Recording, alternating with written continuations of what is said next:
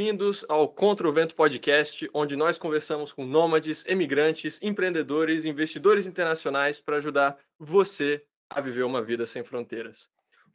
Meu nome é Francisco Litvai, cofundador da SETI, falando diretamente de Tangir, Marrocos, e comigo temos o nosso co-host, Rafael Lima. Rafa, como você está?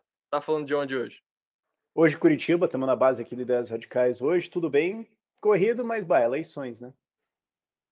Acontece. E o nosso convidado de hoje é o João Paulo.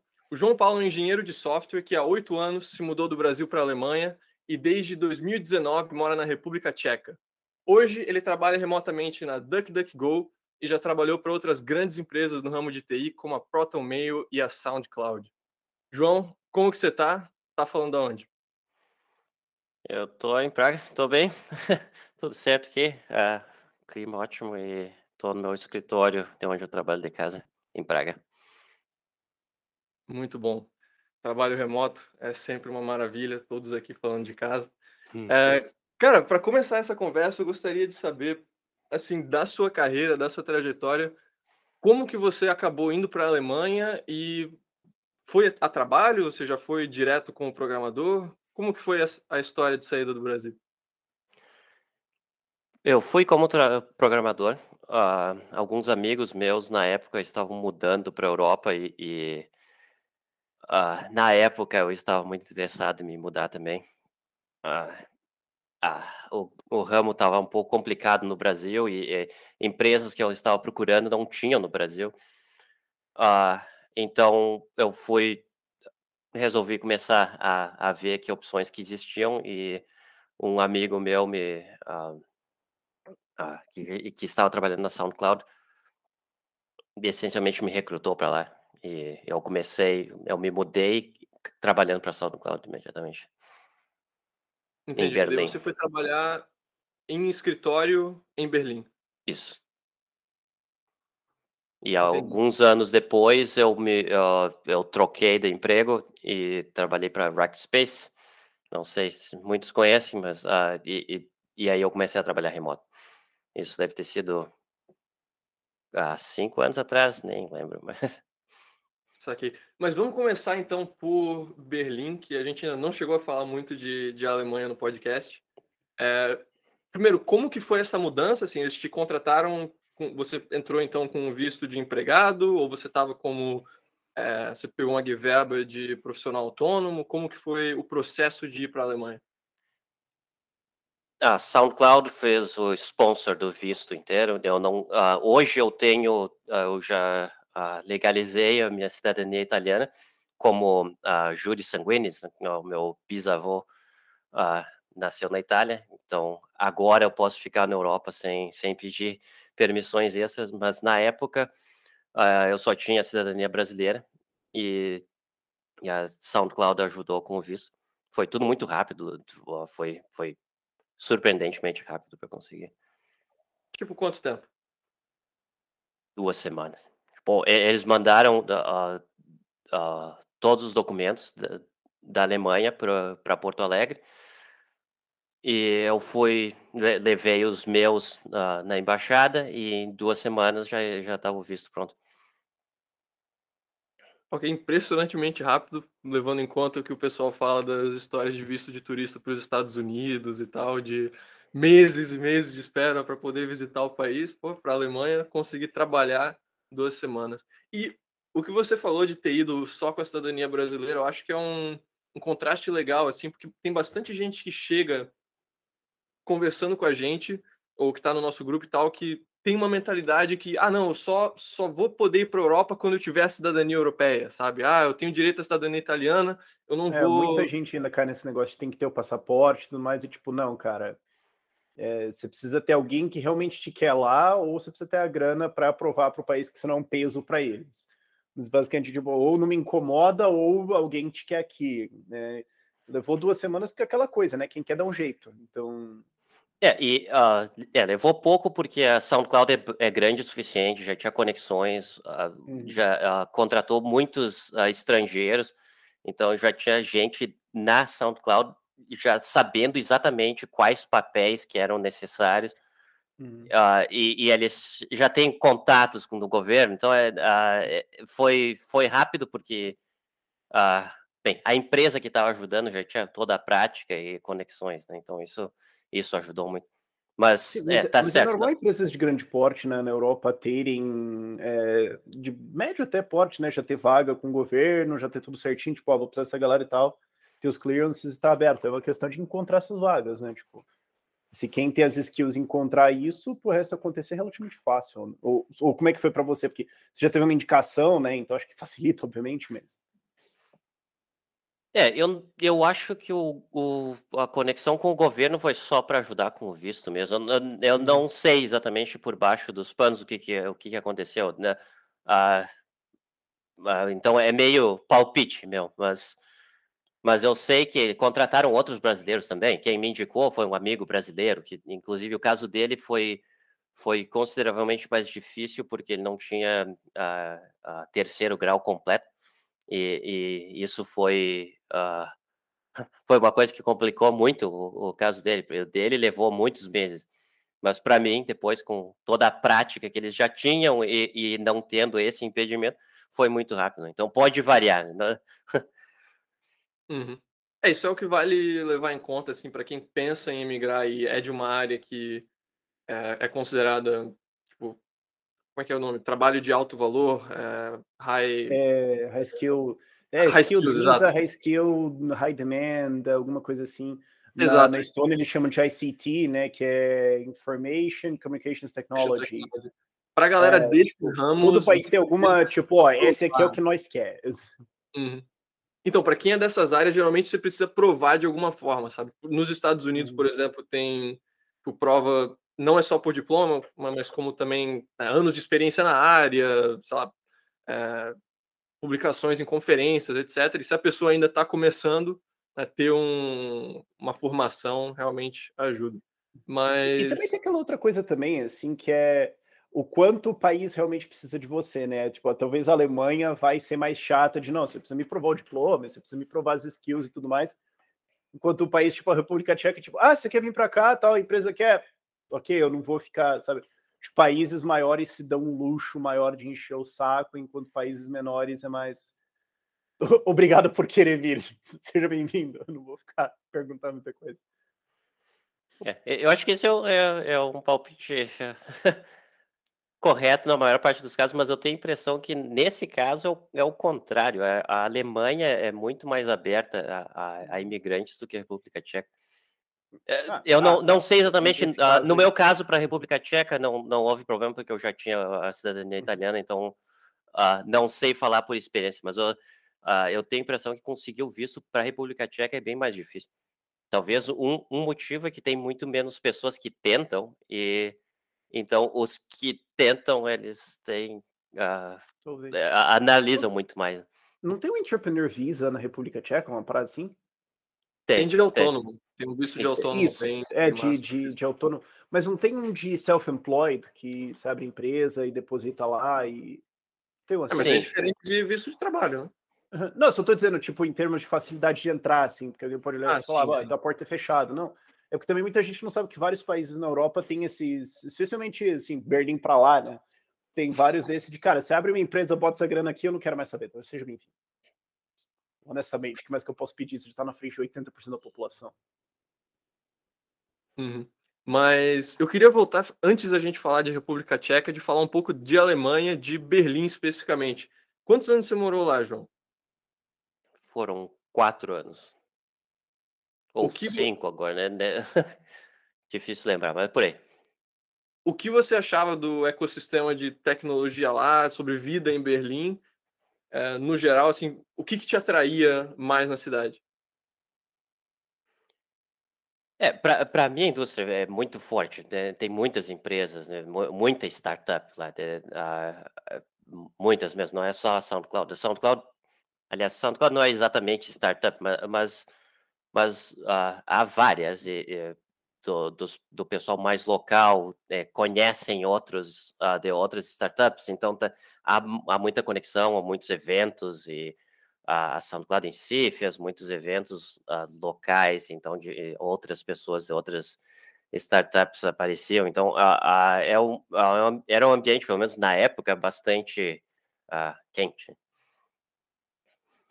Você, ao falar na época, vê que não é mais o caso ou que está em declínio? Não, nós, é, bem, foi, eu me mudei antes da pandemia, né? Então não sei exatamente o quanto mudou. É, eu, então, eu não sei, simplesmente não sei o quanto mudou agora. Eu estou um pouco desconectado Berlim. Uh, eu suponho que não, tem, não deve estar mudado muito, mas talvez. Saquei. É, essa é uma pergunta que a gente sempre faz para as pessoas que estão, né, que foram morar fora e tal. Precisa saber alemão para conseguir viver em Berlim? Não. Ah, é, na verdade, em Berlim é, é até difícil aprender alemão, porque os alemães, em, em Berlim pelo menos, eles adoram encontrar alguém que não, não fala alemão, ou, ou uma quantidade muito grande deles, não, não todos, mas a, a maior parte das pessoas na cidade uh, gosta de encontrar pessoas que, que não falam alemão.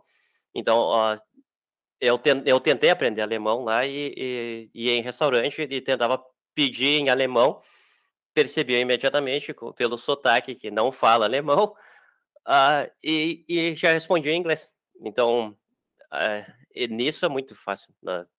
E, uh, em poucas situações, tipo, ir, ir no correio, que é que é do governo e aí não não falam inglês. É, inclusive, pode chegar. É, é, o correio é, é, o, é o lugar onde eu tive mais interações em que é, tinha que ser em alemão. É, inclusive, eu chego no correio, pergunto de, uh, uh, em inglês, se falam inglês, e eles respondem que não. Ou seja, e, e até entendem, mas se recusam a falar inglês. Maneiro. O... E o que que te levou, assim, a ir embora de de Berlim? Por que não continuar na Alemanha, assim, o que que que te levou a mudar pra República Tcheca? Ah, da República Tcheca para a Alemanha ah, ou melhor, o contrário. Ah, um motivo é que eu eu estava trabalhando remoto e eu consegui a cidadania, né, europeia, então eu comecei a pensar em quais outros lugares que eu posso ir, né? O visto alemão não me uh, não me impedia mais, então eu comecei a analisar outras opções. E Praga é uma cidade que tinha uh, é, é, extremamente bonita e, e é, amigos já tinham recomendado que viveram aqui, acharam ótimo, que gostariam muito de voltar. Uh, e uma diferença bastante grande é imposto também. Na Alemanha, eu estava pagando quase a metade do salário. E na República Tcheca, um fato que é, eu acho muito pouco conhecido é que há, bem, há, há dois, dois modalidades para emprego normal, né? O emprego convencional, onde, onde se paga mais ou menos 40%, então é, é mais ou menos equilibrado com o resto da Europa, mas há também o, o a variação do PJ aqui, que é, é muito mais baixo, é, é 15%. E, e mais algumas outras coisas. Na, na prática, o, o, custo é uns 20%. Então, é, é, é um dos mais baixos da Europa. Né? Para emprego normal, se alguém for abrir empresa, bem, é outra história, mas, mas para o meu caso. Dos hubs, né? É. Então, é, é, é, esses o, bem, o, o, é, enfim, imposto era, era o principal. E, e, depois o custo de vida, né? Tipo, como é que é o custo de vida de Berlim para Praga? É, tá certo. E sim, esse, esse foi outro motivo. Eu, eu gostaria de me mudar uh, do apartamento onde eu estava em Berlim. E só que o, o, o rent control lá. Né, ah, é, Berlim tem rent control, cara. Sim, Desse é outra é, maluquice, Pra quem não sabe, é controle de, de aluguéis. Aí ninguém constrói na cidade. É, controle de preço, preço de aluguel. Aí ninguém Isso. constrói na cidade, porque você não consegue alugar no preço que vale a pena. Aí todos os apartamentos são velhos e de uma bosta e o custo fica tudo cagado. E você nunca sai do seu apartamento porque você estava com preço controlado. E... Sim, e, e, exato, exato. Uh, quando, eu, quando me mudei inicialmente, eu levei um mês procurando quase, quase todo dia, uh, uh, visitando apartamentos em Berlim Ah, e to- ah, quando tu acha algum que tu quer se mudar, tem que, tem que implorar para o dono para te escolher, porque ah, tem vários ap- aplicando sempre. É Ah, quando e é- você não tem preço de mercado para definir o acesso a um bem, você tem filas, né? Para quem, para quem Sim. vai ter acesso. Eles não podem co- cobrar mais e deixar que quem paga mais, ah, va- ah, quem paga mais é o escolhido, né? Então eles eh, são obrigados a escolher por outros motivos. E, e os poucos que resolvem querer alugar, porque, porque o, o lucro que pode conseguir é muito mais baixo. Ah, mas enfim, foi muito difícil conseguir um apartamento. Quando eu consegui um, ah, eu- depois, quando eu queria me mudar, o preço, o preço daquele, ah, se eu fosse me mudar para um que fosse no, no, na- no mesmo valor por mês, e seria muito menor. Para um igual, já eu teria que pagar uns 40% a mais. E isso em quatro anos. Ah, eu, hoje eu imagino que esteja que e, e nesse aspecto seja muito pior, porque eh, houve eh, mo- mais ah, Mais regulamentações. pessoas, né? Não, E E, mais não, e mais mais- regulamentações bastante fortes de, de- de controle de aluguel. E, É, e, e lindo, pra Não com- se estimar a capacidade É, política de insistir num erro, né? É. É. Berlim, assim, é notório por ser um dos lugares mais é, progressistas, assim, de, de toda a Alemanha, sabe? Todos os meus amigos, eu tenho uma boa conexão com o pessoal libertário e conservador na, na Alemanha, e todos eles são tipo, não, não, Berlim não. Aqui, Berlim não dá, sabe? É, felizmente, lugares como, sei lá, né, Baviera, né, Baden-Württemberg, eh, Frankfurt, etc., não estão tão ruins, mas o imposto ainda é- e o custo de vida também né, são, são bem parecidos. Então, esses dois pontos principais ali que o JP tinha falado né, permanecem. Sim. Eu adoro como É. teu sotaque reverteu imediatamente para austríaco na, na hora de falar dos lugares. Para quem Uhum. assiste podcast e não sabe, o Litvai morou, sei lá quantos anos na Áustria. Quatro anos, quatro anos. É, eu não peguei sotaque lá, não aprendi muito alemão. né? Mas, mas só para comparação, ah, procurando apartamento em Praga, eu achei, eu acho que em três dias. E, e, e é, a- é a inversão. Eu, eu, eu tinha umas quatro, cinco opções e eu escolhi uma, fiz a oferta e, e no dia seguinte estava assinando o contrato já. Então, ah, completamente diferente. Então, vamos, vamos medir o, só para a gente ter um norte, assim, num- uma diferença de custo de vida. Vou pegar um item importante. Uma cerveja boa, qual é a diferença de preços?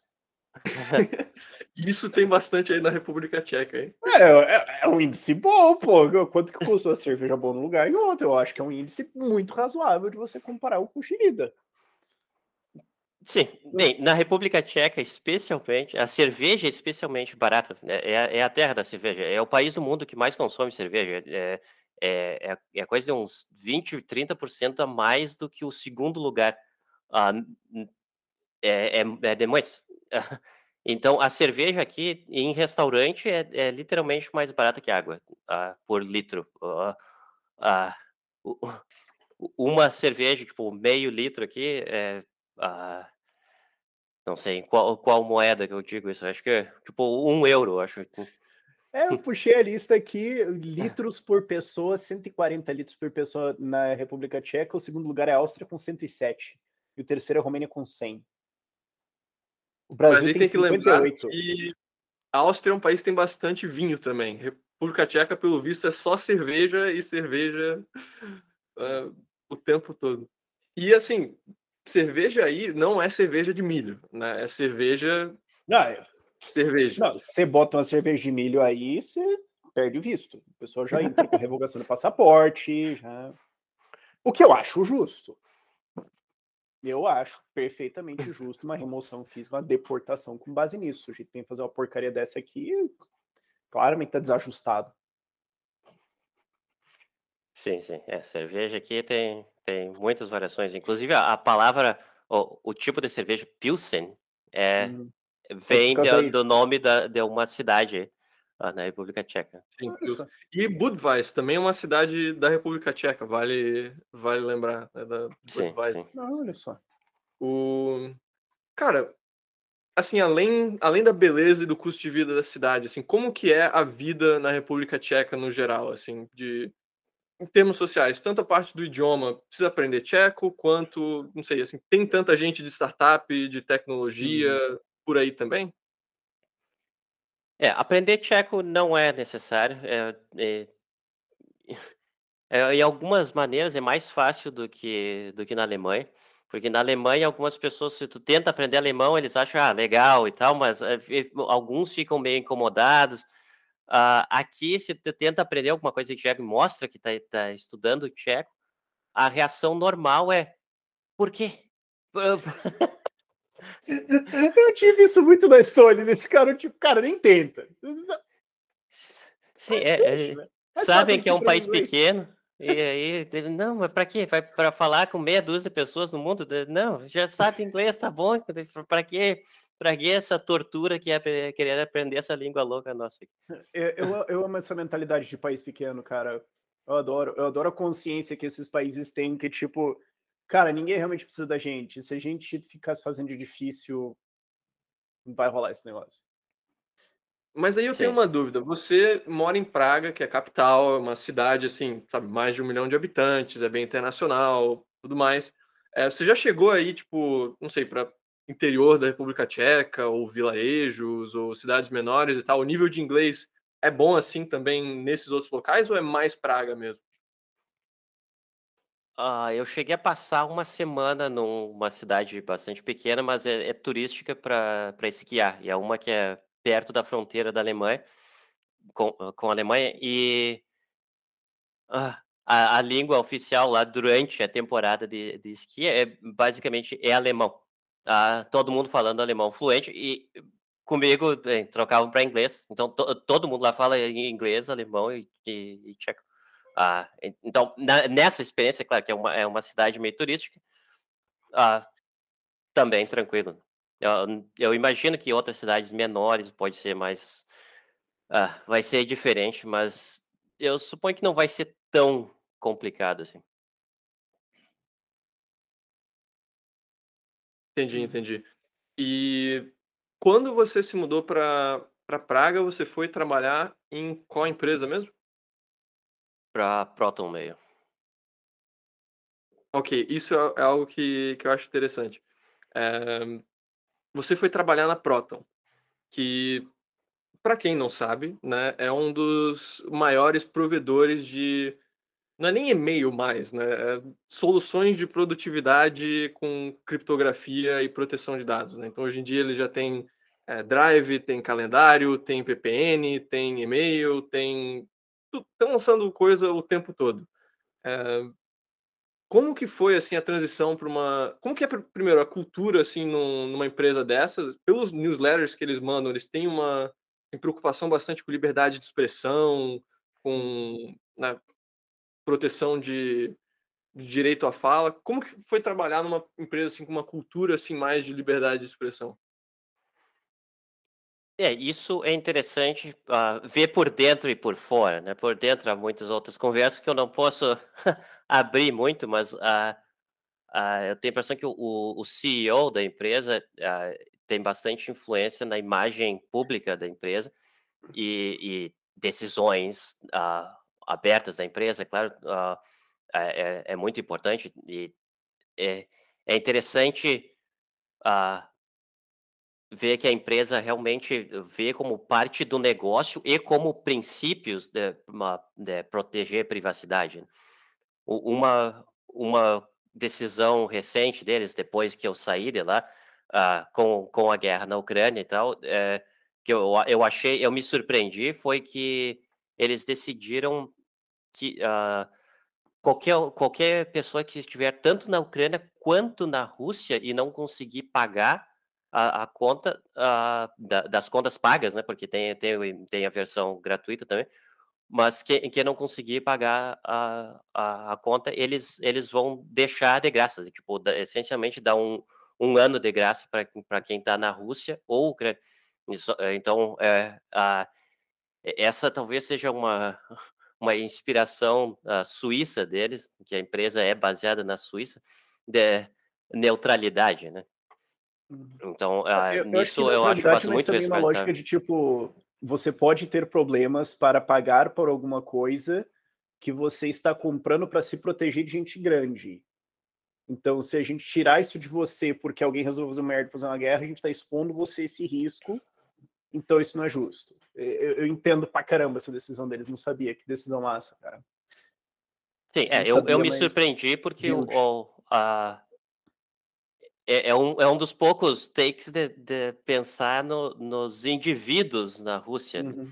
que a, a maior parte dos indivíduos na Rússia não, não, não necessariamente apoia a guerra ou, ou uhum. ativamente uhum. a, a, apoia a guerra, né? E podem, pode, né, uhum. tem, e, estão sofrendo com isso também. Então, uh, é, eu achei essa decisão muito boa. E, e é um uhum. exemplo do, do, do tipo de decisões que a empresa faz ah, o tempo todo. Claro, e também ela ia meio que criar um precedente, porque ela poderia falar, país, se você quer que as pessoas parem de usar Proton Mail no seu país você possa monitorar eles, é só você dar um jeito deles não conseguirem me pagar, eu vou cortar o serviço deles. E daí você tem acesso a eles. Então, tipo, dizer, não, isso não vai funcionar, gente. Sim. É, o pessoal do, da Proton VPN, uh, uma boa parte do trabalho que, que eles fazem é ficar monitorando países onde, uh, onde qualquer site tá, está sendo bloqueado, ou VPN em si está sendo bloqueado. Uh, a Rússia foi um dos que eu, eu vi acontecer isso, mas Turquia e montes de, de países diferentes. E uh, a empresa, a Proton, faz um esforço considerável para tentar mostrar ter, eh, prover opções extras para isso. Né? Alguns uhum. países, inclusive, bloquearam a Proton VPN ou, ou Proton Mail, né? tipo, os domínios da empresa foram bloqueados, mas há, há, maneiras de tentar burlar esse, esse firewall deles e, e, a empresa essencialmente está lutando com esse tipo de coisa o tempo todo. Uhum. Uhum. Cara, deve ser muito legal e... uma empresa dessas. Tipo, tu batalhando governos e tentando fazer o negócio entrar lá que eles não querem. Achei o... isso muito maneiro, cara. Eu queria voltar um pouco mais para a parte básica, assim, para quem talvez não usa esses serviços ou não conhece, não conhecia até agora. Né? A empresa em que você está trabalhando hoje em dia, DuckDuckGo, também é uma empresa com foco né, em privacidade e em liberdade de expressão. É... Eu queria perguntar primeiro, assim, qual é a diferença na prática entre a pessoa usar, por exemplo, um Gmail e um ProtonMail, ou usar, sei lá, um DuckDuckGo em vez de um Google? O que, que muda para a pessoa? Porque, do que ela está vendo ali, o resultado está aparecendo, ela está mandando o e-mail. Qual, qual é a diferença? Bem, e-mail e, e busca são coisas bastante diferentes, mas e-mail para a maior parte dos usuários, eu acho que não faria muita diferença, porque se tu estiver trocando o e-mail com uh, uh, o, o do ProtonMail com o e-mail externo, mandar alguma para algum uh, para a conta do Gmail de alguma outra pessoa, então não, não há vantagem muito grande.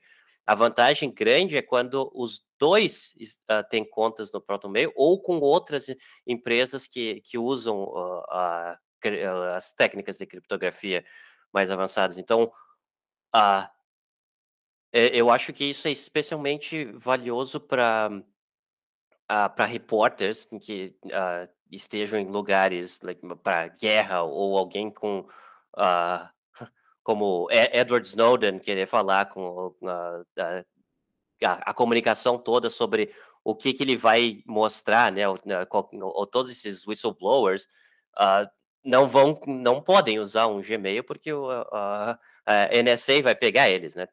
E, e na ProtonMail não há como ler o conteúdo dos e-mails. a a empresa em si não lê, é, é a ideia de uh, zero knowledge encryption. Uh, se, uh, não, o, o, governo pode pedir, mas é, o, que, o, que, o que eles mostrarem vai ser totalmente uh, criptografada, então não, não há como é como o WhatsApp e o Telegram, né? End-to-end. -end. Então mesmo você fala assim, ah, eu quero monitorar. Não, literalmente não tem como. Ah, me dá Sim. os dados. Eu não tenho.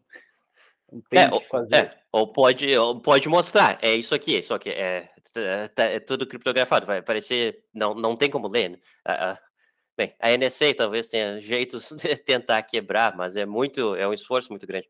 E, e é, é, um dos motivos pelos quais a, a empresa é baseada uh, na Suíça e não nos Estados Unidos, porque eu acho que ó, coisas que eles fazem seriam ilegais nos Estados Unidos. Então, uh, uh, essa, essa é uma vantagem muito grande. Para um usuário normal, dia a dia, talvez não seja não, é, esse, essas coisas, boa, boa, parte do valor extra não, não é muito visível o tempo todo, mas Bem, de, de, depende do gosto de cada um. Né? Quanto mais usuários tiverem uh, contas alternativas em sistemas desses, me, eu, melhor é o valor para todo mundo. Então, uh, bem, de, depende do gosto de cada um.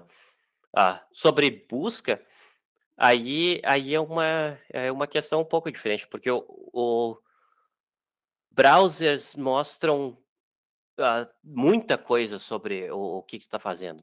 Eu, uh, qualquer site que tu for acessar pode ter os pixels do Facebook e do pixel do não, não seguir mais. Então, mesmo que não esteja abrindo o Facebook, no Facebook pode saber que tu, o, o, o, o que que tu está acessando. O, o, Google também, né? Tem, tem muitas e muitas técnicas dessas. E quando faz uma pesquisa no Google, as pesquisas que tu faz podem ser associadas com outras páginas que tu, uh, que tu buscou. Então, e, uh, muitos é, muitos ads, uh, ads é, é, é, o, é, o, item que mais pode aparecer logo na tua cara, né? De que, num, num site completamente aleatório, algum, que oferece alguma oferta de viagem para o Chipre, e tu estava procurando sobre voos para o Chipre uh, dois dias atrás. Então, uh, esse tipo de coisa é possível, mas é, e, e pode até ser útil, mas há muitas outras coisas mais. o que não sabe é que pode ser bastante assustador. Né? Eles, eles simplesmente conseguem saber indivíduos, o que, que cada indivíduo está buscando. E usando Sim. Yeah. Uh, usando, usando sites como DuckDuckGo, uh, to, todo esse nível uh, é, é, removido. Então, há, é, há, há, um esforço grande. Esse é o produto, inclusive, não é, não é um, um, um o, o, maior produto é filtrar, é bloquear todos esses trackers. Então, ads que tu vê na, durante a busca são sempre relativos ao que tu buscou.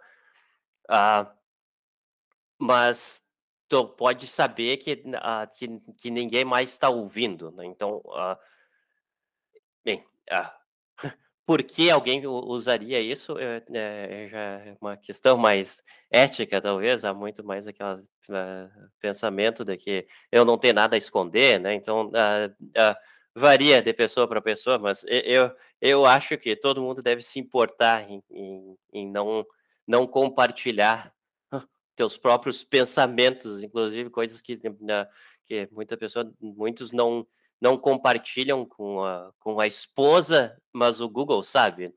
Então, é, eu, eu acho que é muito importante é, que mais sistemas alternativos que valorizem privacidade existam.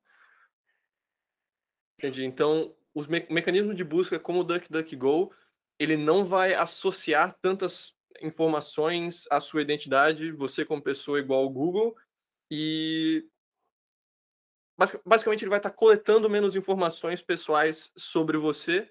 Dessa forma, você mantém um pouco mais a sua privacidade a nível digital. É isso?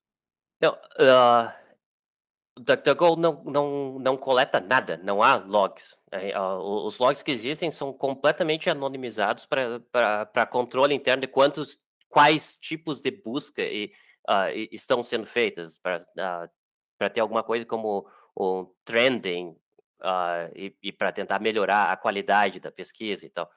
Mas não há nenhum log que consiga identificar quem estava fazendo aquela busca e de forma nenhuma. Né? Não, não é pelo IP, não é por cookie, não é por, por nada extra. Então, assim que tu fez a busca, não há traços que, que liguem de volta para ti. a empresa não sabe, inclusive. Né? A, ideia é justamente como Zero Knowledge Encryption, né? é, é, é alguma, algum princípio uh, semelhante em, em que, uh, mesmo se o governo pedir, a ideia é que a gente não tem o que mostrar. Entendi. O... Você mencionou que a Proton está sediada na Suíça, isso faz bastante sentido, eles também têm leis de proteção de dados fortíssimas, né, para é, tanto lei de proteção de dados quanto lei de liberdade de expressão e tudo mais que né, não tem nos Estados Unidos dessa mesma forma. É, a DuckDuckGo, você saberia dizer onde que ela está sediada? Sim, é, é na Pensilvânia. A, a, sede oficial é na Pensilvânia, mas é, é um escritório ah, que, é, que é só legalmente existe porque a empresa toda trabalha remoto. Então, o, o CEO, Gabriel Feinberg, uh, mora lá, mas o, o CTO mora em Montana. Tem muita gente uh, por muitos lugares dos Estados Unidos, Canadá, por toda a Europa. Uh, a empresa inteira é remota. Né? Então, na prática, não, não interessa muito o que é na Pensilvânia. Entendi, entendi. Acho que esse é uma, um ponto legal para a gente. O servidor fica onde, Léo? Tipo, onde é que estão fisicamente os dados? Uh, do sistema? Se, se, alguém quiser falar assim, ah, então vamos pegar a máquina. É, Bem, há muitos servidores em muitos lugares. Uhum. Tem, tem servidor na Ásia, tem servidor uh, norte dos Estados Unidos, uh, América do Sul, uh, mais em uma região da Europa. Uh, tem, há muitos servidores para poder uh, prover para uhum. A latência ser a mais baixa possível para quem está usando o sistema. Então, os servidores são por muitos lugares. Uhum. Entendi, entendi. E Acho que talvez a parte que faltou cobrir, assim, nessa stack de é, serviços de, de privacidade e tudo mais é, é a própria questão das VPNs, né? Qual que, qual que é a vantagem daí, no caso, de utilizar um serviço de VPN e, assim, de forma bem básica, o que, que é uma VPN, para começar? Bem, uma VPN, a ideia Hum, não sei a que nível eu, eu, eu posso tentar explicar isso, mas a ideia é que o teu computador ou um celular, ah, ao, em vez de tentar contratar, os, os sites diretamente, toda a tua conexão vai para um lugar só primeiro, ah, e, criptografado, ah, e de lá ela, ela, ela é roteada para outro lugar. Então, o uma, uma diferença grande é que o teu servidor, o provedor da internet, não vai saber o que, que tu está acessando. Uh, essa é, é uma das muitas diferenças. Uh, o, o teu provedor pode blo querer bloquear algum, algum site, ou pode ser obrigado a bloquear algum site por causa do governo. Uh, é então, como é, quiseram fazer aqui no Brasil de bloquear o Telegram, né? Bloqueia-se o acesso para celulares conectarem com a rede do Telegram. É, exato. E aí usa uma VPN, conecta em qualquer outro lugar e, e aí o teu IP é, é, é de outro lugar, né? não, não, não está associado ao, ao Brasil mais, ou, ou, seja lá onde for. Ah, esses, serviços, esses serviços normalmente eles têm, ah, têm servidores por, hum, por todo mundo, então tu pode escolher de onde que tu quer que seja o teu, ah, a, a tua aparência, né? Então, onde, onde que a tua conexão está saindo. Ah, é claro que há, há, há um outro lado, uma outra crítica, é que muitas dessas VPNs, ah, elas em si podem bloquear alguma coisa, se quiserem, e elas podem logar alguma coisa, então elas podem saber o que que tu está acessando. Tu simplesmente troca o teu provedor da internet, não, não, não confia no provedor, uh, tu troca para confiar na, no, no, provedor de VPN. Então, uh, para quem. Acho que uma, uma dica muito importante para alguém que quer realmente usar uma VPN é que uh, vai confiar no, no provedor de VPN. Tem, tem, tem muitos hoje em dia e, e vários deles não são muito confiáveis.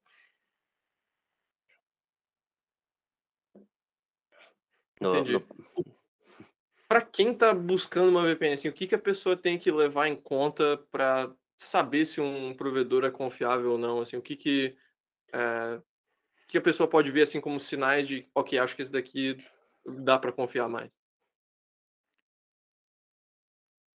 Eu, eu acho que tem que. É, é, pesquisa. É, pesquisa por outros sites. Eu acho que um site bom que eu geralmente olho, eu acho que é o uh, Privacy Tools. Privacy. Privacy Tools, tá aí, eu acho. Uh, é, esse.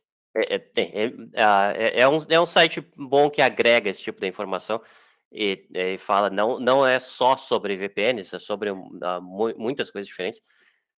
Uh, e no, no mínimo é, é, é, um bom lugar para começar, porque eles mostram, eles avaliam uh, essa, essa, esses provedores por, por vários critérios diferentes, onde que a empresa é baseada, por exemplo, se a empresa de VPN é baseada nos Estados Unidos, é bem possível que eles sejam obrigados a compartilhar os teus dados com, com a é, NSA.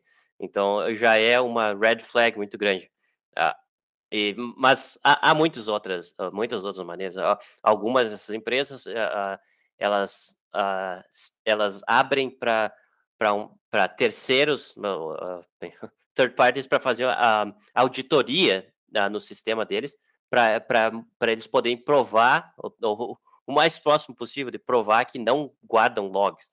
Então, a, a, tu não pode confiar no que eles estão dizendo, né? Busque hum. opinião. O famoso não confie e verifique. Exato. Entendi. O site é o privacytools.io? Isso. Mas a gente vai colocar no link na descrição então do podcast também, para quem quer dar uma conferida em ferramentas de privacidade. É, Creio que da parte de privacidade é isso que eu tinha de, de perguntas. O, a gente cobriu um stack bem amplo também, e-mail, busca, hum. é, VPNs. Agora eu queria assim, entrar numa tangente. Tem uma, tem uma pergunta última que eu queria fazer nisso, que era assim, uh, da, da, tua experiência, é, as pessoas estão se importando mais com isso agora? Elas estão buscando isso mais, tipo, no que rolou com o Snowden, ou agora, tipo, Rússia, todas essas coisas. A galera acordou ou, né, É, varia, varia. Eu, eu tenho a impressão que o, o efeito do, do Snowden passou já. Isso é. Uhum.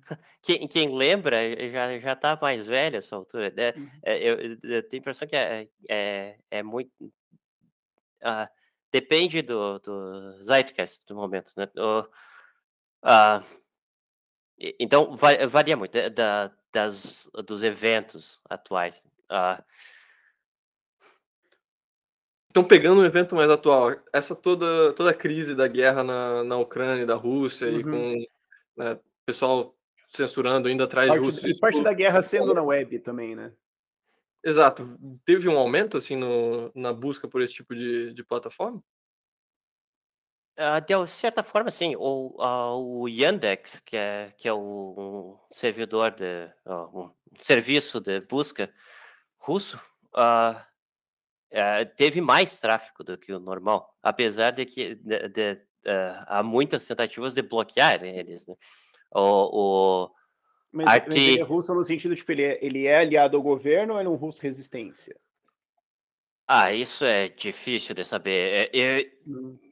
eu acho que eu acho que não são diretamente aliados ao governo, mas a empresa é uhum. grande o suficiente de que é, é difícil ah, tá. que não haja alguma conexão, né? Então e, uhum. e bem, é, é, hoje em dia eu acho que a propaganda é muito forte contra todo esse tipo de, de, de qualquer coisa baseada na Rússia. Né, é, é, há uma propaganda para criar uma imagem negativa. E a Yandex certamente é um, um desses que sofreu com isso.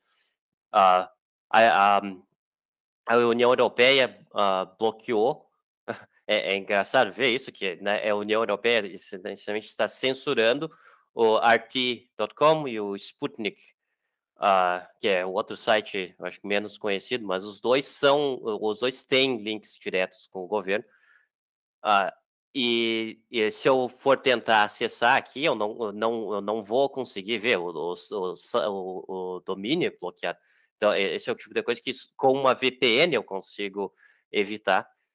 Uh, e eu, eu acho que há há aquele efeito do o Streisand Effect, né, que, uh, Ah. Proibido é mais divertido. É, é. Uh, proibiram o Sputnik. Muita gente que nunca ouviu falar no Sputnik foi, ficou curioso e resolveu, resolveu ver. E, e, e bloquear, bloquear o domínio não. Uh, dificulta para quem é para quem tem menos capacidade técnica, mas hoje em dia VPN não é uma né, é bastante, eu acho que é popular o suficiente para que é, muita gente esteja buscando esse é, tipo é, de A literacy disso está subindo, né? Sim, sim. É, na prática eu não, eu não tenho o, uh, não, não tenho indicativo muito direto do que, o que está acontecendo uh, em termos de privacidade nisso, mas no, normalmente uh, tende, o interesse tende a subir né, uh, nesses eventos e mais ou menos rapidamente abaixa. Uhum. Infelizmente. Entendi. Entendi. Bom, é, eu queria entrar numa tangente quando você começou a mencionar do DuckDuckGo ter uma equipe completamente remota é, e você também trabalhar remotamente. Como que está o cenário, digamos, de trabalho de tecnologia na Europa no geral, já que você já trabalhou em, em dois países, e de trabalho remoto também, assim. É, é basicamente igual no Brasil, que depois da pandemia mudou tudo, é, ou já estão, não sei, querendo voltar para os escritórios? Como que está essa, essa cena de trabalho remoto na Europa? Algumas empresas aprenderam que, que não é tão ruim assim.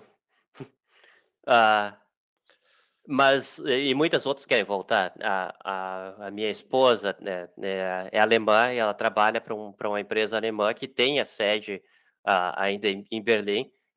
E, e, bem, ela estava trabalhando remotamente para eles. Uh, e no momento está de, está de licença por causa da criança, mas uh, a empresa quer voltar a um trabalho em escritório. Isso vai ser um pouco complicado para nós, mas uh, há, há, outras empresas que, pelo, pelo menos, acho que a grande lição para as empresas que, que resistem a essa ideia e que finalmente uh, e, uh, por força tiveram que fazer experimentos com isso. É, é a questão de, de confiança, realmente, porque há, há muitas empresas que, que querem, que uh, vão medir o tempo em que tu está sentado numa cadeira no escritório. E trabalhando remoto, e esse é o aspecto que muda mais rápido. É, não, não adianta, não há tempo de, de medir o que, ou, ou se tu está na empresa ou não. Uh, uh, vai ter um chat. Interno da empresa, mas se está online, não, pode estar tá online no, no celular, né? A pessoa pode estar tá, uh, verificando alguma coisa e respondendo mensagens e está na cama ainda. Então, é a, a, empresa, as empresas são obrigadas a, a, a mudar de querer medir o, a, a, presença da, da, da, das pessoas no escritório para medir um, uh, ah, resultados. E essa, essa é a diferença uh, cultural mais forte. E algumas empresas não conseguem fazer.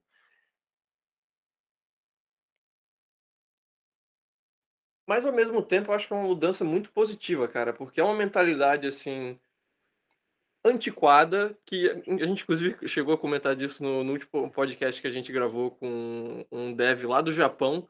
Ele falou exatamente a mesma coisa, assim, de que é, as empresas grandes, tradicionais de lá, têm muito essa mentalidade do trabalho por hora, de você né, trabalhar. É, o seu trabalho é o número de horas que você tem colocado ali no sistema, e que as empresas menores, startups, são muito mais voltadas já para o resultado, que no final das contas é o que importa, né? Se você consegue entregar o dobro, dobro de resultado com metade das horas, que bom! Né? Sim, sim, é, é essa realmente é, é uma vantagem para para quem busca esse tipo de coisa, né? empresas que, que sejam muito ah, é, é, é, muito é uma experiência muito mais ah, ah, enriquecedora para quem trabalha numa empresa dessa, apesar da pressão social não, pressão pessoal é, é bastante grande, porque há, há algum conforto em, em saber que deu cinco horas sai da empresa e pode esquecer as coisas, né? Mas uh, se, eh, trabalhando remoto, esse, essa é, é, é, é, é um efeito negativo de que é, é difícil para as pessoas desconectarem. E, tá sempre trabalhando. É. E, e se por qualquer motivo, uh, algum, alguma semana não conseguiu ser muito produtivo, ou houve algum impedimento qualquer, que, uh, algum problema difícil em que tu passou tempo investigando soluções, mas não tem nada para mostrar, uh, algumas pessoas começam a ficar nervosas, que não, eu não, cadê, eu não tenho resultados para mostrar, e, e, agora? Isso vai impactar minha performance, meu chefe vai achar que eu não estou trabalhando, uh, é, isso, é, isso é, é, é complicado. Então, há, há, há vantagens e desvantagens. Eu, eu acho que a, a, longo prazo é, é melhor, é o tipo de coisa que eu prefiro, obviamente, mas talvez não seja para todo mundo. Né? Hum. É, eu, tô, eu acabei pensando aqui, será que isso também não é um pouco aquele negócio que a gente estava falando, mentalidade de país grande, país pequeno, mas também empresa grande, empresa pequena? Empresa grande pode estar meio foda-se, também mesmo se eu quisesse fazer uma grande revolução na empresa é muito difícil, e se eu quiser mudar, ah, a gente já está assim, dane-se. Enquanto empresas pequenas podem ser mais maleáveis, mas também como elas têm mais dificuldade de atrair, porque assim, empresona grande, estava falando no, no, outro podcast, né, sobre o Japão, pô, a Mitsubishi Zona pode chegar e falar, ah, vou pagar tanto nesse cara, por quê? Porque meu caixa, a gente pode, agora uma empresa pequena, o que ainda está, tipo, recebendo investimento, eles têm que pensar muito mais, ok, minha capacidade de pagar um salário e de competir é um pouco menor. Então eu tenho que oferecer umas outras coisas. Então, eu tenho que ouvir mais o meu funcionário, eu tenho que estar mais perto do que ele quer. A gente tem que fazer um meio campo melhor aqui. Então talvez é o mesmo incentivo, né? É a mesma lógica. Assim, você quer trabalhar remoto, não vai ser para o bancão, para a empresona, vai ser para alguém mais. Sim, é, e, isso, isso definitivamente, definitivamente está correto. Ah, e, e, vai na lógica do vai onde você é melhor tratado, né? Exato, exato. É, eu tenho alguma sorte com isso, que é uma vantagem programadora, que há hum. muita necessidade, então é, é, é fácil mudar de emprego. Para hum. outros ramos é mais, é mais complicado. Ah, é, é só boa até, tipo, você está trabalhando nesse setor hoje, né, que é, o, que, é o, que é um setor de encryption, que é um setor de segurança e tudo mais, mas tem vários setores ali que estão mais, mais ou menos perto ali, né? Que eu acho que uma transição. Tipo, você, às vezes as pessoas pensam, ah, eu estou nesse setor e tu tem que trabalhar aqui. Não, você tem outros ali que existe um tempo curto de transição, digamos assim. Como é que é esse mercado para você hoje? Se você quisesse falar assim, ah, que você chega, não vou mais, eu vou trabalhar para outro lugar. O quão fácil está isso para você hoje? Para trabalhar para uma outra empresa. É, se uh, quiser que... fazer isso. Uh, Bem, eu nunca vi como um, um, um grande impedimento. A, uhum. a, SoundCloud, onde eu comecei na Europa, é por exemplo, não, tem, é. É, é, é, não tinha nada sobre privacidade. Né? Uh, uhum. é, é, uma empresa de mídia, é um, é um, é um uhum. YouTube de áudio, essencialmente. Uh, então, o foco da empresa é bastante diferente. Eu acho que uhum. para programação é, é, muito é, fácil mudar de, de do ramo da empresa em si, da, o, qual é o produto da empresa, é, é uhum. relativamente uhum. fácil mudar para alguma outra área. Entendi, entendi. Acho que vale Mas eu sou o cara um da tangente, o Litvai é sempre o cara do retoma, então. Exato. Eu, eu, queria voltar aqui para a parte do mercado de, de TI. Cara, como que é assim a questão de tantos salários é, entre, digamos, Brasil, República Tcheca e Alemanha? Porque, assim, você, ok, diminuiu o custo de vida, diminuiu os impostos também, mas, assim, paga bem morar na República Tcheca, financeiramente vale a pena uma transição da Alemanha, também, claro, em comparação com o Brasil, porque 95% de quem está ouvindo a gente vai estar no Brasil, então, né, vale pesar a diferença entre um país do leste europeu e ocidente europeu, de certa forma. Sim, sim. Eh, bem, no, no meu caso, estou sendo pago com segundo imposto, não, imposto, ah, salário ah, americano, essencialmente, porque é, é por política da empresa, é, é, não há ajuste por localidade. Ah, é o, salário para quem está na mesma, no mesmo rank é, é, é o mesmo, independente se trabalha em, em, Nova York ou alguma cidade pequena na República Tcheca. Então, é, é, é, é, numa cabana na praia em Laos. Não, Laos não tem praia. Enfim, Vietnã, sei lá. É, Ah, é, o que é, é uma vantagem muito grande, mas, e, e aliás, esse, é, isso é uma vantagem muito grande para quem trabalha remoto também, né, ou para a empresa em si, é uma, eu acho que é uma vantagem grande, porque pode oferecer um, um salário que é relativamente muito mais alto do que os salários locais. Os salários locais aqui, ah, o, o, custo de vida é bastante mais baixo ah, do que na Alemanha, ou, ou Berlim. Ah, Berlim não é das cidades mais caras da Europa, do, em comparação com uh, capitais, não é uma das capitais mais caras. E Praga é, é mais barato que Berlim. E, mas é claro que ao mesmo tempo o, os salários locais são bastante mais baixos também. Então depende do que que uh, de, de, do qual é o teu ramo, né?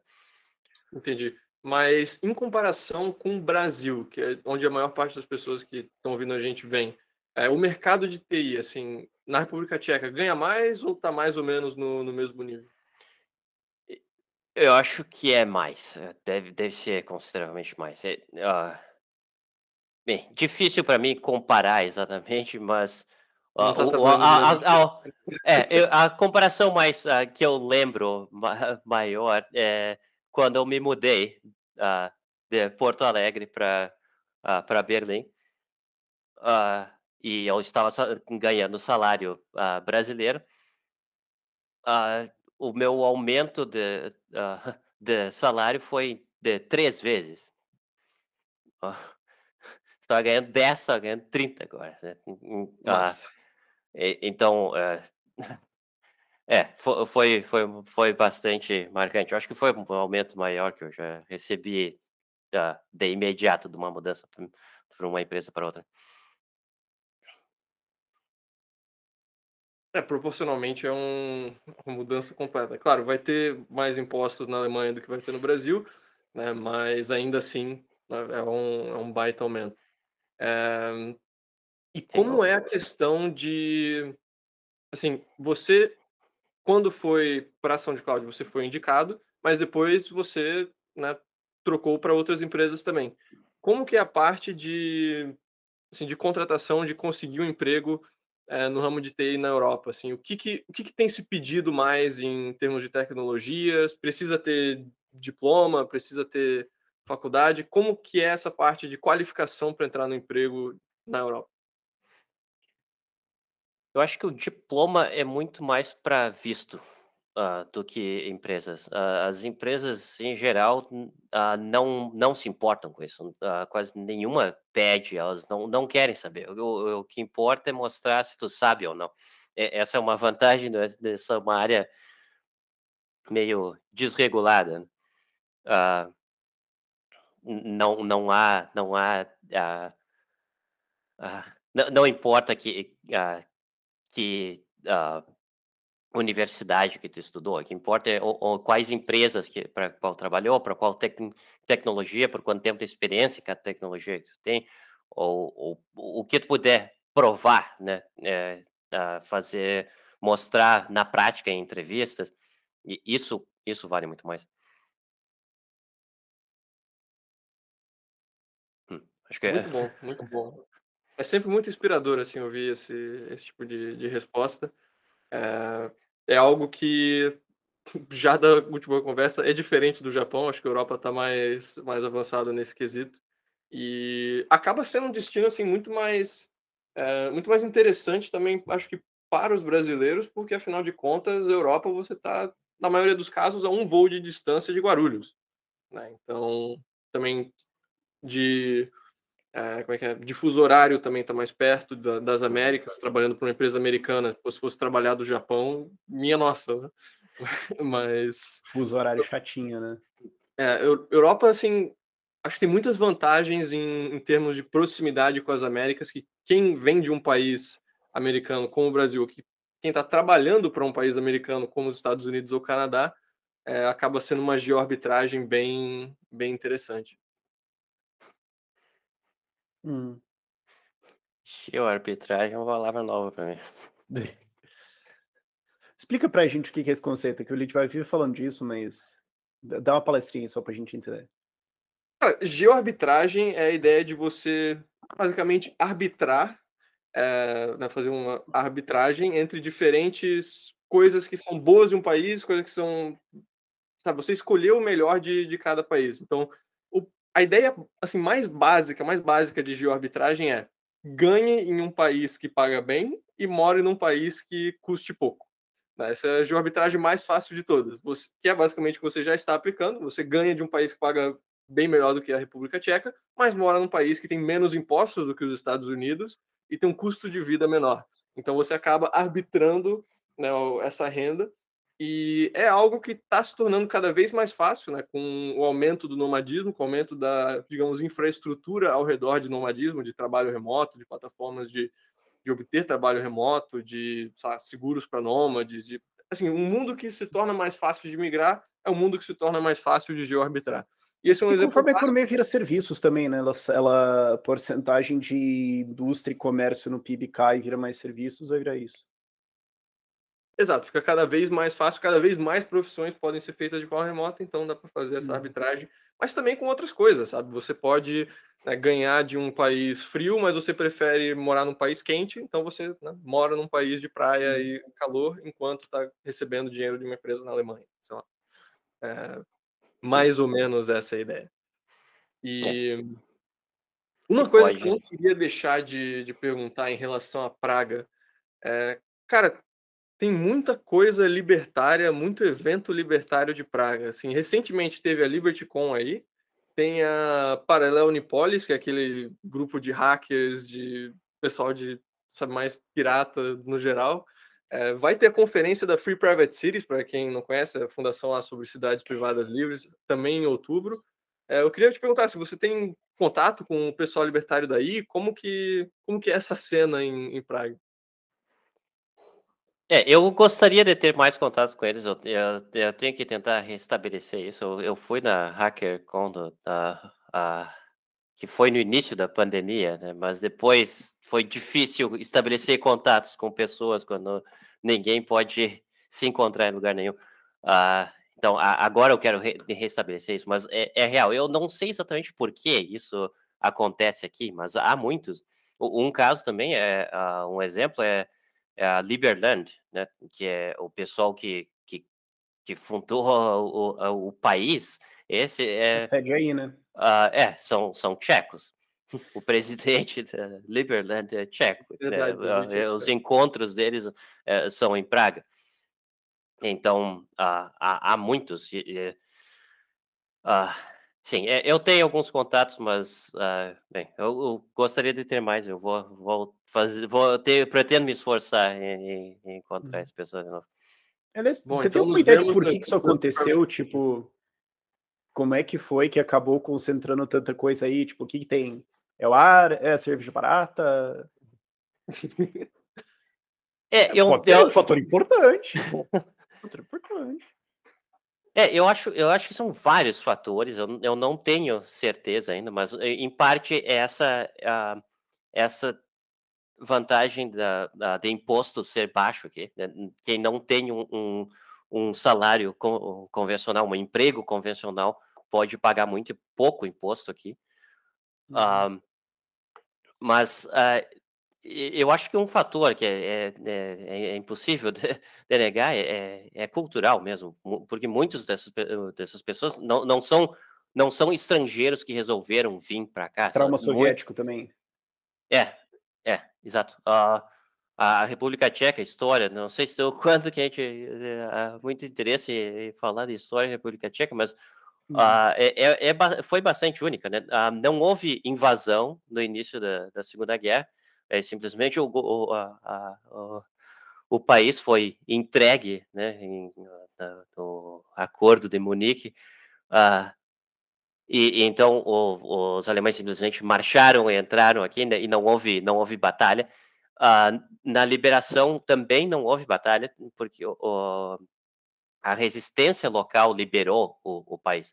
Uh, ao contrário de muitos outros países da, do, uh, do leste europeu, Uh, e, e quando, quando uh, os russos passaram, foi é, é, uma sensação meio estranha de que parece que eles estavam sendo invadidos de novo. Tipo, a gente, a gente acabou de, de se liberar, eh, foram livres por, por uma semana, não nem sei exatamente, e aí os russos passaram e, e, e, ficaram. E a ideia é que não era que eles ficassem. Mas, mas enfim, uh, uh, o governo aqui mesmo, depois do Pacto de Varsóvia, uh, era relativamente independente do resto do, da, da USSR, né?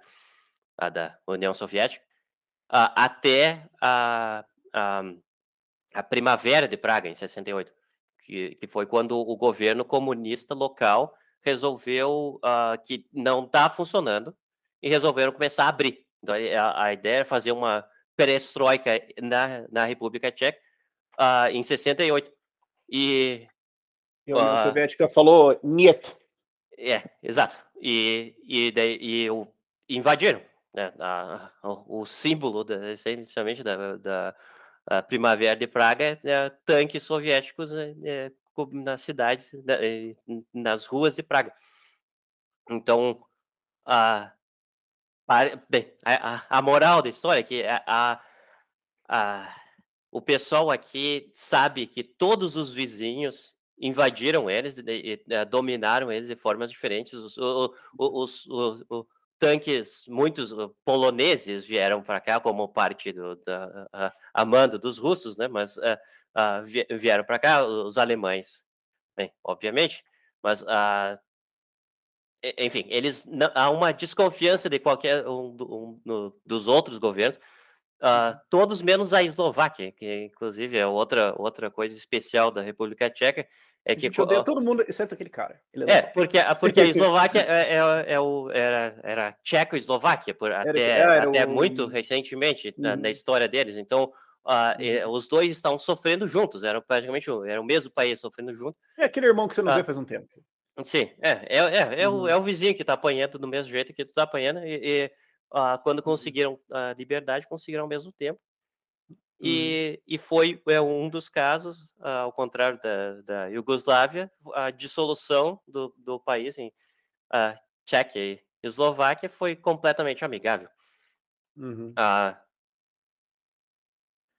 então, então esse trauma ainda que mantém as pessoas lembrando a importância de liberdade e tudo mais. É, é, é, é o trauma deles é bastante. Há, há uma variação local que é mais específica do que do, no, do resto da, da União Soviética. Esse era o ponto que eu estava tentando fazer. Uhum. E tem uma coisa assim que não só da época da União Soviética, mas atualmente ainda, é, a República Tcheca é um dos países membros do grupo de Visegrado, né? Que são aqueles uhum. quatro países ali: Hungria, é, Eslováquia, República Tcheca e Polônia, que são os países que geralmente estão dando oposição à União Europeia quando a União Europeia quer fazer mais medidas, é, ah, sabe, tá. burocráticas, progressistas, etc. Geralmente esses países. É a oposição da França, basicamente. Uhum.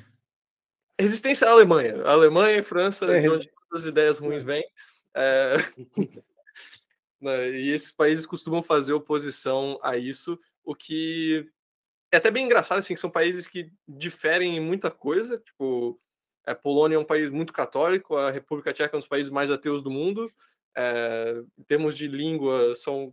Né, húngaro é uma família completamente diferente do, da, das línguas eslavas ali, mas né, acabam tendo essa, essa aliança deles, é, de certa uhum. forma, que né, em, muitas, em muitos casos está defendendo liberdade né, contra as intervenções da, da União Europeia.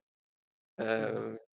Sim, sim, uma crise mais ou menos recente na, na, na Europa, é a crise de refugiados, né, que de, há bem, de alguns anos atrás, pelo menos, uhum. refugiados vindo da Síria e vindo de bem, muitas outras partes do Oriente Médio e do Norte da África, na, na Alemanha, a Alemanha que quis aceitar o máximo possível de refugiados, muitos foram para a Suécia também, e, e, esse grupo específico, Visegrado, sei lá como é que é a variação em português, uh, uh, é, é, um que realmente é, é, é, do, é do grupo que disse aqui não, querem passar porque, porque a União Europeia tá tudo bem, mas, mas passa reto e vai, vai para a Alemanha, mas não para aqui não. Vai com Deus. É. Aqui não vai ter mamata de ficar ganhando dinheiro de graça do governo, não. E casa uhum. para ficar e tal. Uhum. Então, é, essa é uhum. uma resistência uma, que, que é, acho que a República Tcheca também, também se juntou. Eu acho que a, a, a Hungria foi uma, na Hungria foi mais forte, mas a, aqui, aqui também. Uhum. uhum. É, a Hungria é um país assim bem conservador, mas assim Budapeste, bem... igual Praga, também é uma cidade uhum. inacreditável assim.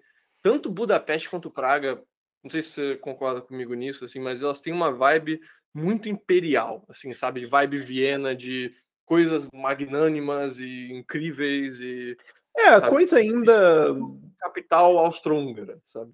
É, eu acho que é parte da, da do, do, ainda é, resto do Império Austro-Húngaro e a República Tcheca estava no Império Austro-Húngaro, né? Uhum. Ah, então é aquela vibe ainda imperial mesmo, assim, de puxar a arquitetura de Viena, de puxar tudo aquilo. Isso foi uma coisa até porque nós três, é, a gente estava em Viena, né? A gente se encontrou na, na conferência da Escola Austríaca em 2019, lá 2019, né? Foi? Foi, foi 19. Foi, 19, foi, é. 2019. É, quando tava, foi 18 ou 19. Aí demorou tempo assim, porque eu tava passeando, né, em Viena, tava vendo todos os teatros, vendo todos os palácios e tudo mais. Aí depois de uns três, quatro dias eu pensei assim, cara, não tem uma empresa aqui. Tipo, a, a, empresa que tinha era Schumberger, que vende champanhe, para quem que vendia pra monarquia. Daí eu fiquei, não, pera. Eu demorei um tempo pra passar que aquilo era tipo uma Brasília. Aí foi meio, ah, foi meio chato de que eu, percebi isso. Mas essas capitais tinham isso, né? Porque você tinha os, os, diferentes grupos culturais, cada uma tinha sua capital e era parte do. Era parte do Zeitgeist austríaco, austro-húngaro ali, de ter um, essa coisa imperial, enquanto a Prússia era muito mais. Para que gastar em palácio quando eu posso gastar em fuzil, né? Sim, sim. É, é, é. é. Essa vibe. que a Prússia não era um país com exército, era um exército com um país, mas de vago. É, é, essa vibe realmente é, é, é muito semelhante nessas duas cidades. As duas são extremamente bonitas, né? E, e muitos prédios antigos. Um dos efeitos dela não ter sido invadida ou, ou não ter batalhas fortes na Segunda Guerra aqui. É ah, foi deletada, né? Porque a maior é. parte das cidades da região foi deletada. Sim, Dresden, que é entre Praga e Berlim, uh, teve o, uh, é, uh, o, tudo pegou fogo e, e e. ah, Dresden é o quê? Duas horas de carro daí? Isso. É. Ah, eles né, incendiaram a cidade de propósito para matar civis, né? Isso foi coisa que os aliados fizeram. Uhum. A guerra já, tava, já tinha acabado, né? Mas, é, menor é... sentido, né? Um Burberry é um negócio É, e aqui, Mas infelizmente, é não aconteceu. Né? É, o prédio é. onde eu moro aqui, uh, o apartamento é reformado, mas o, o prédio em si eu acho que foi construído em 1908. Nossa, é, isso é normal na região. É, é uma e... Uhum. E uma outra coisa que eu acho que já estava um pouco engatilhada do, Francisco, mas eu, é uma coisa que eu estou querendo perguntar há algum tempo. É como é que é a recepção a estrangeiros e brasileiros aí? Como é que as pessoas recebem isso? Né? sempre que a galera passa para lá um pouco de Berlim, a galera já fica meio tipo, escuta. Como que vai ser isso aqui, sabe? É, é eu. Uh, eu acho que varia bastante de cidade para cidade, né? A, a, uhum. a, minha maior experiência com Berlim e não com Munique, por exemplo. Uhum. Uh, tenho a impressão que comparando com com, com a Praga, com, com Berlim. Uh, eu acho que racismo aqui é mais forte do que é uh, do, em, em, Berlim, ou até na uhum. Alemanha em geral. Acho, uh, Mas, bem, eu não posso falar muito por experiência pessoal, eu acho que eu, é, até eu começar a falar, mas, assim, mas as pessoas acham que eu sou tcheco. gera alguma não muito. Até o bairro onde eu tô, ah, é muito comum, ah, ouvir pessoas falando inglês o tempo todo, ah, em parques e tal. Então, Uhum. é, ah, eu acho que Praga, como é normal nas capitais, é, ah, é, é muito mais aceitável do que o normal. Uhum. Você Ah, não, você não sentiu um problema com isso é, eu não senti muito problema, não. Uhum. É, É sempre uma coisa que eu gosto de perguntar, porque, por exemplo, Hungria já é uma coisa um pouco diferente, assim, né? já é um pouco diferenciado. Então eu sempre gosto de perguntar esse país porque é uma coisa que a galera me pergunta, então. É, o, o sentimento certamente existe. O, o, é, é, alguma parcela da população. Ah, Mas é assim, é, sei lá, 5% naquele canto maluco para lá que a gente evita ir lá. Geralmente isso. Isso, é. É, quando eu fui pra Estônia, eu tinha visto também. A galera falou assim: tem uns 3% maluquinho, eles ficam pra lá. É só não ir lá. Eles não são levados a sério em qualquer outro lugar. Sim, sim. Hum. Tem bastante brasileiro em, em Praga, você chegou a conhecer? Não, não. A brasileira é uma coisa que tem quase tudo que é lugar, né? É, é, eu, eu brinco que o brasileiro é grama, todo país tem, a questão é quanto. É, a, aqui não, não, não acho muito, não. Uhum. É, é meio raro. Eu tenho impressão que brasileiros, em geral, uh, gostam de ir para país bom, né? País, país rico e tal. E, eu acho que acho que é muito mais um pensamento uh, ir para Alemanha, ir para para França hum. e uh, uh, e daí fala em República Tcheca é um desses países que nem sabe encontrar no mapa onde é que é mesmo. Hum. E, é, o pessoal fala, vamos é fugir ruim. do Brasil, não querem ir para tipo, ah, vamos fugir do Brasil para Bulgária. O pessoal fica meio é, é. Eu acho isso muito arrogante, cara. Eu acho isso muito tipo, cara, você pode usar esses países como uma escada, sabe? E eu noto que, de maneira geral, os brasileiros que estão nesses países mais periféricos, né, são os que foram para algum país grande, ficaram lá X anos, legal, saí, beleza, consegui uma, alguma situação aqui em que eu consigo ficar na Europa e tudo mais, mas eu começo a perceber que existem certos problemas aqui, e estando aqui eu conheci os países do lado e daí eu mudo eu notei que geralmente isso, assim, é uma história tipo a tua. A galera vai, fica, sei lá, seis anos em Paris e fala, não, é legal, muito bonito, tudo mais, mas, cara, eu não aguento mais parisiense, esses países do que pra cacete, dane-se, eu vou pra Sérvia. Aí eu, cara, eu conheci gente que passou férias lá, eu passei um tempinho lá, porque é aqui do lado e tchau. Mas isso demora um certo tempo, assim. Eu notei é, que existe e, essa tendência. É. E, e, Praga, especialmente, é, a, a ideia é que fica no leste europeu, mas Praga uhum. fica mais no ocidente do que Viena. Ah, uhum. Sim, Europa Central, né? É, é, é, um negócio meio esquisito, né? É porque, na verdade, segue meio que a linha de onde estava o Muro de Berlim, né? O que é, é. leste europeu é basicamente onde estava a fronteira. Então, é isso é uma coisa. Ferro, né? É, então a cortina, é, cortina de ferro, isso. A cortina de ferro tava mais para lá. Só Viena estava enfiado lá dentro. Eu lembro que eu, quando a gente estava lá em Viena, eu, fiquei, eu, eu parei para ter um momento de pensar, cara, como que devia ser se morar em Viena, tipo, nos anos 70 e pensar, tipo, cara, os tanques russos estão 43 minutos para lá. Então, tipo, se for invadir e tudo mais, eu não vou nem receber a notícia, eu só vou ouvir os tiros, porque até a notícia chegar, os caras chegam antes. Sabe, eu lembro que eu pensei, isso foi uma das coisas mais doidas que eu já pensei de ficar. Imagina você só, tipo, curar a tua vida e sair, tomar um café de manhã pensando. Eu posso morrer a qualquer momento. Um adendo, assim, é, em relação à Áustria, que pouca gente sabe, todo mundo sabe que a Alemanha foi dividida em dois, mas a Áustria também foi dividida em, em dois. Assim, os soviéticos chegaram a ocupar uma boa parte ali do assim, noro, nordeste da, da Áustria. E se você vai em Viena, inclusive, tem a praça lá dos soviéticos, que assim, a praça aos soldados soviéticos, de quando eles ocuparam hum. e tal. Mas diferente da Alemanha. Mas Viena ficou livre, né? Viena ficou para lá. Não, não, eles ocuparam uma parte de uma parte da Áustria e também Viena teve essa questão, só que foi devolvido assim, acho que menos de 10 anos, uma coisa assim, foi, ah, tá. foi bem rápido e a Áustria uhum. teve que se comprometer a ser assim neutra para sempre. É, e aí eles poderiam assim é, ficaram livres basicamente. E até hoje uhum. a Áustria não está na OTAN por conta disso também. Eles ainda são um país uhum. militarmente neutro. É, na, voltando. Eu jurava que eles estavam lá dentro. Não estão na OTAN, são da União Europeia, mas não são da OTAN. É só uma curiosidade, assim. E acho que uma coisa, só voltando àquela, àquela parte de ah, se mudar para país tipo Bulgária, coisa assim, é, acho que é importante assim, para o pessoal levar em conta que não só a renda importa, né? Tipo, ah, vou me mudar para um país diferente, daí eu quero ganhar mais. Às vezes, se a pessoa está ganhando igual ou só um pouco mais, mas está pagando bem menos de imposto, isso, em termos de renda, né, já é um aumento de, de qualidade de vida, e isso não está levando em conta vários outros fatores que, assim, praticamente todo país da Europa, mesmo os países mais pobres, sei lá, do leste europeu, Bulgária, Romênia. Ainda estão muito melhores do que a gente. Em termos de, de lá, segurança, se pega a taxa de homicídio, mesmo dos estados mais seguros do Brasil, tipo lá, Santa Catarina e São Paulo, ainda são cinco vezes, dez vezes a, a taxa de homicídio dos países uhum. menos seguros lá da Europa. Então, assim, uhum. sabe, também parte de infraestrutura. Você está numa cidade que tem um sistema de infraestrutura pública, de transporte público bom, é, sabe, tem muitos fatores que podem levar uma pessoa a ir para um país, além de, ah, eu vou ganhar o que ganho na Alemanha. Né? Uhum. Enfim, só um, um, pensamento em relação a isso. É, eu quando me mudei da, de, de Berlim para Praga, eu, eh, ao mesmo tempo que me mudei, eu me mudei de emprego.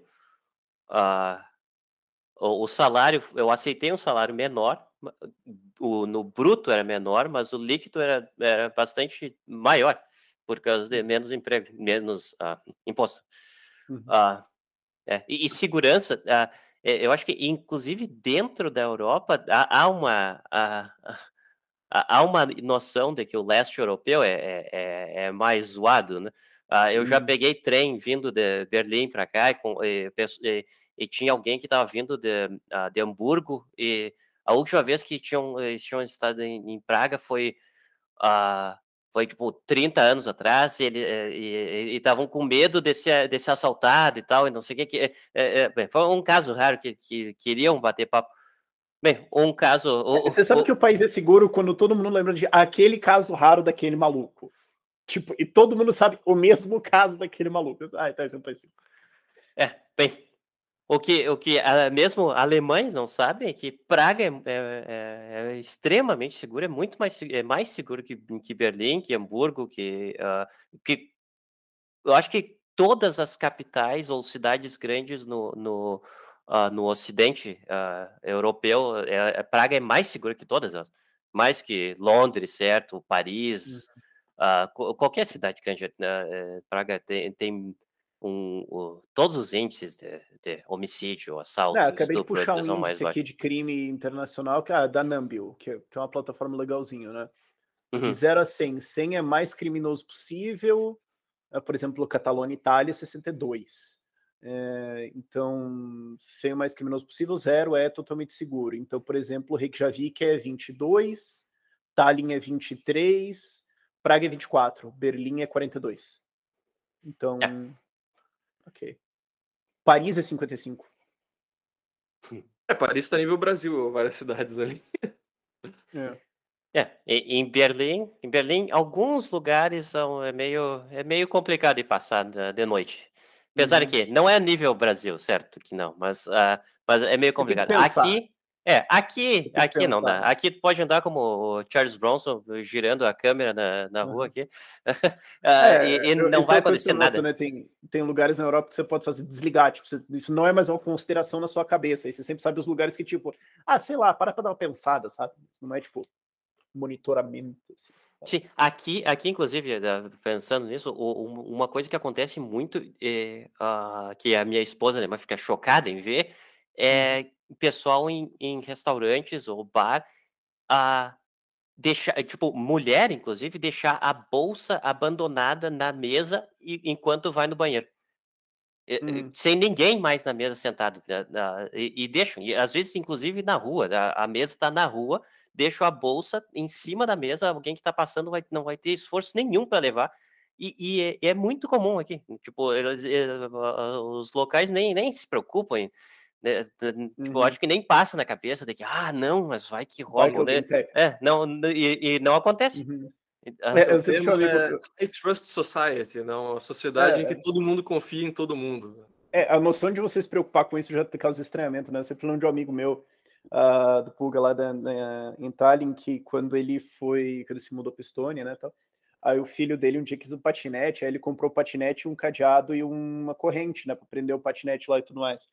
Aí o filho dele prendia o patinete e a escola chamou ele na escola, tipo, ah, a gente queria saber, para entender melhor o seu contexto, de que região que vocês vieram, o que aconteceu na vida de vocês, para você achar que isso é normal e necessário, porque tipo, a gente está tentando incluir uhum. vocês, então claramente vocês vieram tipo de uma zona de guerra e tudo mais, então a gente queria entender quais trauma que vocês têm, uh, porque isso aqui é, a gente ficou preocupado um, então, é, tipo, eles acharam tão bizarro o moleque prender o patinete que, tipo, não, pera, será que tem algum trauma psicológico aqui? Eles eram zona de guerra. E o cara tipo, falou, não, eu só vim do Rio de Janeiro. eu fiquei com isso na minha cabeça de um exemplo, assim, de, tipo, a, a, a, noção de que algumas pessoas podem se preocupar com segurança em alguns lugares, nesses lugares para as pessoas é tipo, não é nem engraçado, é preocupante. É tipo, nossa, cara, onde você vê que você acha que tipo, alguém só vai passar e pegar uma bolsa? Sim, sim. Criança andando sozinha na rua também. É, nossa, uhum. É, é, é, muito normal, criança pequena voltando sozinha da escola, uh, uhum. pegando uh, o tram, metrô, uh, é, é uhum. comum e ninguém se importa. Acho que nos Estados Unidos pode, pode né? é, nos Estados Unidos pode, eu acho que acho que podem achar meio complicado uhum. que a, a, polícia vai parar a criança, de, cadê os pais dessa criatura? Aqui é totalmente normal, ninguém dá mínima. Uhum. Entendi. Quem diria? O... É, tá raiva. Mas, o... Ah, Minha, a última pergunta assim, do meu lado em relação à, à República Tcheca é assim, em termos de vida social e, e festa e tudo mais. Né? A República Tcheca antigamente se chamava o Reino da Boêmia. O nome, a palavra boêmio em português vem, de, vem desse povo. Né? Já ouviu que né, são os que mais bebem cerveja no mundo. É, se não me engano, a maconha também é descriminalizada, tudo mais. Uhum. Como que é assim, a parte de, de vida social, atividades, coisas para fazer em Praga, assim, de sabe, sair sábado à noite, sair domingo à noite? Tem bastante coisa para fazer, porque pelo que a gente tinha conversado lá sobre a Estônia, é um país menor e mesmo a capital é uma cidade de, sei lá, 300 mil habitantes, 400 mil habitantes. Uhum. Como que é a parte de, sabe, entretenimento, vida social aí na República Tcheca? Eu acho que é, é bastante forte. É, é, é, um, é um foco, é, é o tipo de cidade onde uh, as pessoas vêm para fazer festa. Uh, inclusive amigos de, que moram em Berlim, o que é, que é uma cidade que, onde fazem festa que começa na sexta e termina na segunda de manhã. Uh, uh, mesmo o pessoal que vinha de Berlim para Praga porque é, para pegar um, um festas diferentes. então, eu acho que o, o, clima é, é bastante forte para isso. É, inclusive, é boêmia. É, eu já estava pensando em pôr essa resposta, me antecipou, mas é, é, é, real. Né? Não sei exatamente qual é que é o, a conotação no Brasil sobre isso, mas Acho que faz sentido. Pilsen é, fica na Boêmia também. Praga é, fica na Boêmia. Né? É. Uhum. Maneiro. É, Rafa, alguma última pergunta pro, pro JP? Não, da minha parte é isso aí. Tô querendo lá para tomar umas cervejas e começar na sexta-feira já. Tô vendo que é o país que. Vai ter o evento da Free Private Series, a conferência lá Liberty in Our Lifetime. Então... Pois é, que dia que é então mesmo? Cara, 28? Deixa eu conferir aqui. 28, é depois do segundo turno. Aqui, de né? outubro. Né? É. Tem que ver qual que é a data do segundo turno aqui, porque se o Tramontim fizer o favor de ir pro segundo turno aqui em Santa Catarina, eu desço lá e fico três semanas em campanha pela GES governador. Dia 21 a dia 23 de, de outubro ah. vai Ficou mais complicado. Bom, mas de qualquer forma, pelo menos eu e o João, a gente se vê lá. É, marca uma, uma, uma, cerveja em Praga. É, João, do seu lado, alguma pergunta que a gente não te fez, que você acha que a gente deveria ter feito sobre trabalho remoto, privacidade, Praga, é, Alemanha, enfim, alguma coisa, alguma última mensagem que você gostaria de deixar para o nosso público? Nada específico, acho que é só é, é, um, é um país é um, é um país bem esquecido, Praga, eu acho que é, Estônia talvez seja mais conhecido para esse público, uhum. mas uh, uh, ah, eu acho que vale, venham, venham conhecer, que não, não acho que ninguém se arrepende de vir pra cá. Beleza. Tô querendo ir, cara. Quem quiser saber mais de você, é, onde que eles podem te encontrar? Uh, eu tenho o meu Twitter, uh, é Ludwig Hopbard. é, tentei misturar várias influências. Uh, Bem, a gente pode incluir o link no texto do podcast também, né? Beleza, então a gente vai deixar o, na descrição a Privacy Tools, o link de contato do, do João, é, também o artigo que a gente tem sobre a República Tcheca, sobre o sistema de autônomo lá, para quem tiver interesse, uhum. para quem talvez depois dessa conversa tenha pensado em se mudar para Praga. E, bom, creio que do nosso lado é isso. João, foi um prazer ter você no nosso podcast. Muito obrigado por ter aceitado o convite. E muito obrigado pelo convite. Valeu, então. Um abraço, um abraço gente. Tchau, tchau.